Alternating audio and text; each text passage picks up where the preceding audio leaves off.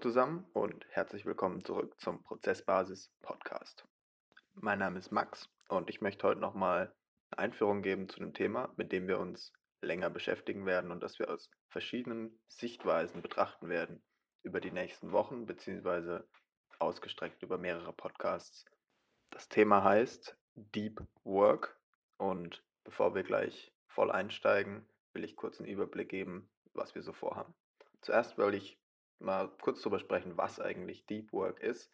Ähm, der Begriff selbst kommt von dem Autor Cal Newport, der das in seinem Buch mit dem gleichen Namen ähm, vorstellt und verschiedene Aspekte beleuchtet.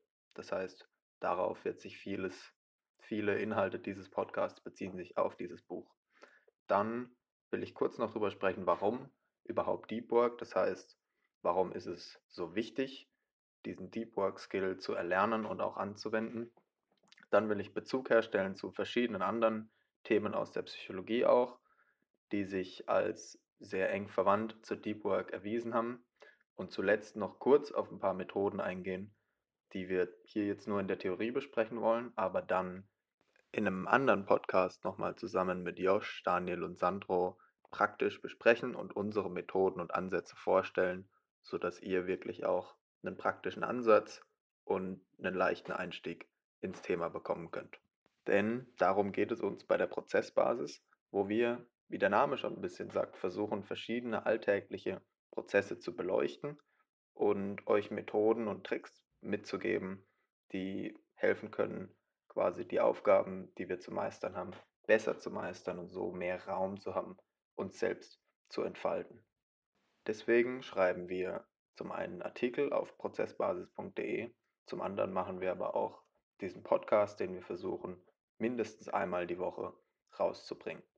Dabei behandeln wir Themen von grundlegenden philosophischen Fragen, will ich mal sagen, bis hin zu eher praktischem Taskmanagement, aber auch Management für Organisationen, weil spätestens wenn mehrere Individuen zusammenarbeiten, kommen völlig neue Dynamiken auf und man muss eben mit neuen hm, Methoden und Techniken arbeiten, um das Potenzial von allen Beteiligten am besten ausnutzen zu können. So, jetzt aber zurück zum Thema Deep Work. Erstmal, wie definieren wir überhaupt Deep Work? Da möchte ich mich wieder ganz nah an den Autor Cal Newport halten, der in seinem Buch im englischen Original wiederum Deep Work definiert als Professional Activities performed in a state of distraction-free concentration that push your cognitive capabilities to their limit. These efforts create new value, improve your skill and are hard to replicate. Da das jetzt schon eine ganze Menge Content auf einmal war, gehen wir da jetzt mal Stück für Stück durch und analysieren die einzelnen Teile. Zum einen Professional Activities bezieht sich Deep Work sehr stark auf Dinge, die wir ähm, mit Arbeit in Beziehung setzen, also wir werden später noch darauf zu sprechen kommen, wie das auch zusammenhängt mit Sport und Freizeitaktivitäten. Aber primär geht es eben um Arbeit. Dann Distraction-Free Concentration ist ein, wenn nicht der zentrale Punkt der Aussage zu Deep Work, der zwar vielen offensichtlich erscheint, aber trotzdem sehr, sehr oft völlig unterschätzt wird. Denn, dazu kommen wir gleich auch nochmal, nur in einem ablenkungsfreien Umfeld können wir unsere kognitiven Fähigkeiten zur, zum Limit pushen und das ist ja genau der nächste Satz hier. A state of distraction-free concentration that pushes your cognitive capabilities to their limit. Und der letzte Satz nochmal zum Thema, was kommt dabei raus, also was ist der Output von Deep Work? These efforts create new value, improve your skill and are hard to replicate. Das heißt, ähm, es geht genau um die Dinge, die wirklich im Kern wertvoll sind, nicht die Dinge, die uns quasi, die so scheinen, als würden wir viel tun, aber eigentlich bekommen wir nichts geschafft, sondern die Dinge, die Arbeit, die wirklich was voranbringt, die uns neue Skills beibringt, also wenn wir wirklich Neues lernen. Und, das ist auch ein wirklich zentraler Punkt, man kann die Qualität von Deep Work daran messen, wie schwer es jemand anderem fällt, das zu kopieren, also nachzuahmen. Und dieser letzte Satz zum Thema Output bringt uns eben genau zu der Frage, warum ist Deep Work so wichtig? Äh, Kevin Kelly, der ähm, Gründer von dem Wired Magazin, hat mal gesagt, The only factor becoming scarce in our world of abundance is human attention. Damit bringt er einen Punkt auf den Tisch, der sehr oft vernachlässigt wird, weil die ganzen sozialen Medien und neue Technologien sehr stark darauf ausgelegt sind, unsere Aufmerksamkeit ähm, zu ziehen, auf sich zu ziehen. Zum Beispiel ein Instagram-Feed, ein Facebook-Feed sind genauso psychologisch aufgebaut, dass sie uns quasi abhängig machen, dass wir immer wieder nachschauen wollen und diesem Drang fast nicht widerstehen können. Deswegen wird eben unsere Aufmerksamkeit so selten, aber ist natürlich trotzdem noch das hm, wertvollste Gut, was wir als Mensch haben, denn mit konzentrierter Aufmerksamkeit, mit gutem Fokus kann man unfassbare Dinge möglich machen. Also, Deep Work schafft es genau, diese Dinge zu produzieren, die wirklichen intrinsischen Wert haben.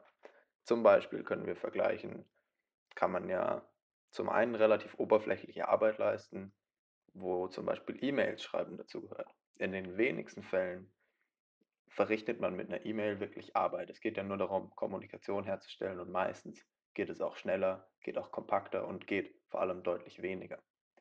Aus der Uni mal ein Beispiel, so eine inhaltliche Vorlesung, die sowieso schon relativ strukturiert in den Folien ist, so eine Vorlesung zusammenzufassen. Das heißt quasi einfach nur die Folien abzuschreiben oder in die Vorlesung zu sitzen und mitzuschreiben, ähm, ist kein Deep Work in diesem Sinne, weil es, wenn man wieder auf die Definition von eben zurückgeht, it's not hard to replicate, also es ist nicht schwer, das Ganze nachzumachen, weil im Endeffekt ja noch keine Arbeit verrichtet wird, sondern man kopiert nur die Dinge, man lernt vielleicht schon ein bisschen was dabei, aber beschäftigt sich nicht aktiv mit dem Stoff. Auf der anderen Seite gibt es dann sowas wie schwere hm, Mathe-Klausuren oder zum Beispiel einen schweren mathematischen oder logischen Beweis zu verstehen. Ähm, sowas braucht unsere volle Aufmerksamkeit und ähm, um auf den letzten Podcast zurückzugehen, das braucht unsere, unser komplettes System 2. Das heißt, wir müssen komplett fokussiert sein, um unseren Verstand, um dieses Thema drumherum zu bekommen sozusagen und ähm, es wirklich zu begreifen. Zum Beispiel auch ähm, Altklausuren zu rechnen, die man vorher noch nicht gerechnet hat. Das ist am Anfang schwer und es hat diesen Hindernischarakter. Das heißt, man versucht es aufzuschieben, man versucht es erstmal nicht zu machen, weil es eben so schwer ist, weil es einem am Anfang schwer fällt. Aber genau diese Dinge, die so schwer fallen, sind die, die den wirklichen Wert mit sich bringen. Gut, jetzt wissen wir zwar, beziehungsweise wir wissen jetzt zum einen, was Deep Work ist und wir wissen auch, warum es wichtig ist, weil es meistens genau die Dinge sind, die uns weiterbringen. Aber ein zentraler Punkt ist eben nicht, dass Deep Work unbedingt schwer sein muss. Am Anfang ist es schwer, es ist nämlich genau die Arbeit, vor der wir uns ein bisschen sträuben, weil wir unsere Aufmerksamkeit fokussieren müssen, was ein bisschen dem widerspricht, was oftmals durch zum Beispiel ja, soziale Medien ähm, hervorgerufen wird, dass unsere Aufmerksamkeit extrem verstreut ist. Ähm, das heißt, ich möchte kurz auf ein Konzept eingehen, das sich Flow nennt und das sehr stark mit Deep Work zusammenhängt. Die Idee ist im Endeffekt, dass wenn man Deep Work praktiziert über längere Zeiträume, das heißt sich eine Routine aufbaut, in der man so Deep Work Phasen einbaut, dann wird irgendwann die Arbeit äh, wie von selbst. Das heißt, sie ist intrinsisch motiviert, statt extrinsisch motiviert zu sein. Um zu verstehen, wie das funktioniert, erstmal kurz zum Thema Flow. Flow ist, wenn man vollkommen in seiner Arbeit aufgeht. Das heißt, das Wort selber kommt daher, dass viele kreative und erfolgreiche Menschen, die zu dem Thema befragt wurden, diesen Zustand ähm, quasi absoluter Perfektion und Kreativität ähm, beschrieben haben durch das Wort Flow, weil es sich so anfühlt, als würde man fließen, beziehungsweise die Gedanken fließen und neue Ideen kommen einfach so auf einen zu und immer genau zur rechten Zeit. Man ist eben in diesem Zustand, wo man auch vergisst, äh, was man eigentlich tut, beziehungsweise wo man ist oder ähm, es gibt überhaupt keinen Gedanken, der nicht mit der aktuellen Situation beschäftigt ist, mit der Aufgabe, mit der man sich gerade beschäftigt. Und diesen Zustand beschreiben viele eben als Flow. Den habt ihr vielleicht selber schon mal gehabt beim Sport, einer der Dinge, die ganz oft zu Flow-Zuständen führt, wenn ihr vollkommen aufgeht in einem Spiel zum Beispiel. Aber diesen Zustand des Flow kann man auch auf andere Bereiche ausweiten. Wenn ihr mehr erfahren wollt über den Flow, wo ich jetzt nicht drauf eingehen kann, könnt ihr nachschauen. Auf prozessbasis.de gibt es einen ganzen Artikel, ich meine auf Deutsch und auf Englisch, zum Thema, wo verschiedene Aspekte und, und Auswirkungen dieses Flow-Zustands hm, beleuchtet werden. So, wie hängt jetzt aber Deep Work mit Flow zusammen? Das Faszinierende ist, dass man, wenn man eben eine Routine von Deep Work aufbaut, dann irgendwann die Arbeit, die man verrichtet, in diese Deep Work Phasen ähm, zu einem Flow-Zustand wird. Das heißt, man ist so konzentriert und geht so in der Arbeit auf, auch wenn es schwere Arbeit ist, dass sie scheinbar von selbst funktioniert. Und das ist ein wichtiger Punkt, wo ich nochmal auf das Intrinsische äh, eingehen will, weil eine Arbeit ist genau dann intrinsisch, wenn man sie nicht tut, um irgendwas damit zu erreichen, sondern weil es an und für sich Spaß macht. Und wenn man sich das mal vorstellt, das wäre ja der Wahnsinn, wenn man quasi lernen könnte äh, für Klausuren oder so, aber das macht so viel Spaß, dass man eigentlich des Lernens wegen lernen will und nicht, weil man diese Klausur unbedingt bestehen muss. Und extrinsisch eben auf der anderen Seite sind all die Dinge, die man macht, um ein Ziel zu erreichen, um irgendwas rauszubekommen. Das heißt, wenn ich Sport mache, nur um fit zu werden, dann wird es immer extrinsisch motiviert sein. Erst dann, wenn ich Sport machen kann, intrinsisch motiviert Sport machen, nur weil ich Spaß daran habe. Erst dann kann ich so einen Flow-Zustand wirklich erreichen. Und das Gleiche gilt eben auch für die Arbeit. Jetzt bleibt zuletzt noch zu beleuchten, was so die grundlegenden Methoden sind, die Deep Work ausmachen und wie man da am besten rangeht. Wie gesagt, dieses Mal nur ein bisschen theoretisch im Überblick. Nächstes Mal will ich dann mit den anderen wieder zusammen diese Fragen besprechen, sodass jeder seine, auch seine Praxiserfahrung mit Deep Work äh, teilen kann und ihr eben einen besseren Eindruck bekommt, was es überhaupt heißt, Deep Work anzuwenden wie ihr das persönlich in eurem Alltag unterbringen könnt. Also zu den Methoden. Der wichtigste Punkt, der ja auch in der Definition schon steht, ist eben der Disconnect. Also sich wirklich absolut abzukapseln von allerlei Ablenkung, weil verschiedene äh, äh, Studien haben gezeigt, wie unfassbar ähm, zerstörerisch Ablenkung im Kontext von ähm, guter Arbeit sein kann. Dabei kommt dieser negative Effekt eben nicht nur daher, dass wir kurz uns nicht mehr der Aufgabe zuwenden, das heißt, wir sind fünf Minuten nicht mit der Aufgabe beschäftigt, weil wir unsere E-Mails checken, sondern das viel größere Problem ähm, kommt von etwas, was sich ähm, Attention Residue nennt. Und ähm, im Endeffekt geht es darauf zurück, dass wenn man sich mit einer Aufgabe, mit was anderem beschäftigt, während man eigentlich eine zentrale Aufgabe hat, dann kann man zwar kurz switchen, das heißt, man schaut kurz seine E-Mails an, geht dann aber wieder zurück zur Arbeit. Die Aufmerksamkeit aber bleibt geteilt für eine Zeit lang.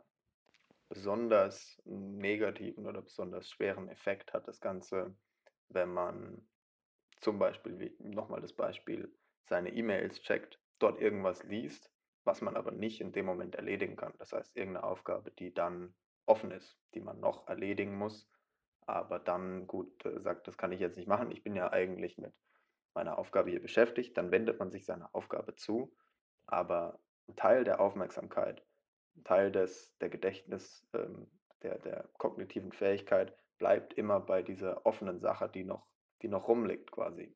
Und das kann man schlichtweg nicht vermeiden. Und deswegen ist der Effekt von diesem Multitasking bzw. schnelles Task-Switching so, so viel schwerer als die reine Zeit, die man mit der anderen, mit der Ablenkung verliert. Ein Effekt dieser geteilten Aufmerksamkeit ähm, ist zum anderen etwas, was sich äh, Selbsterschöpfung nennt. Ja, das ist ein äh, Term aus der Psychologie wiederum und Studien haben gezeigt, dass ähm, wenn man eben seine Aufmerksamkeit splittet durch solche Ablenkungen, braucht es größere Energien. Das äh, System 2 sozusagen ähm, ist aktiver und durch die Ablenkung einfach mehr gefordert. Und ähnlich wie ein Muskel wird es einfach erschöpft. So, jetzt ist aber gleichzeitig System 2 das System, was für rationale Entscheidungen, äh, guten Fokus und äh, gute Arbeit in, im kreativen Sinne zuständig ist. Das heißt, wenn wir diesen Muskel erschöpfen, dann treffen wir schlechtere Entscheidungen.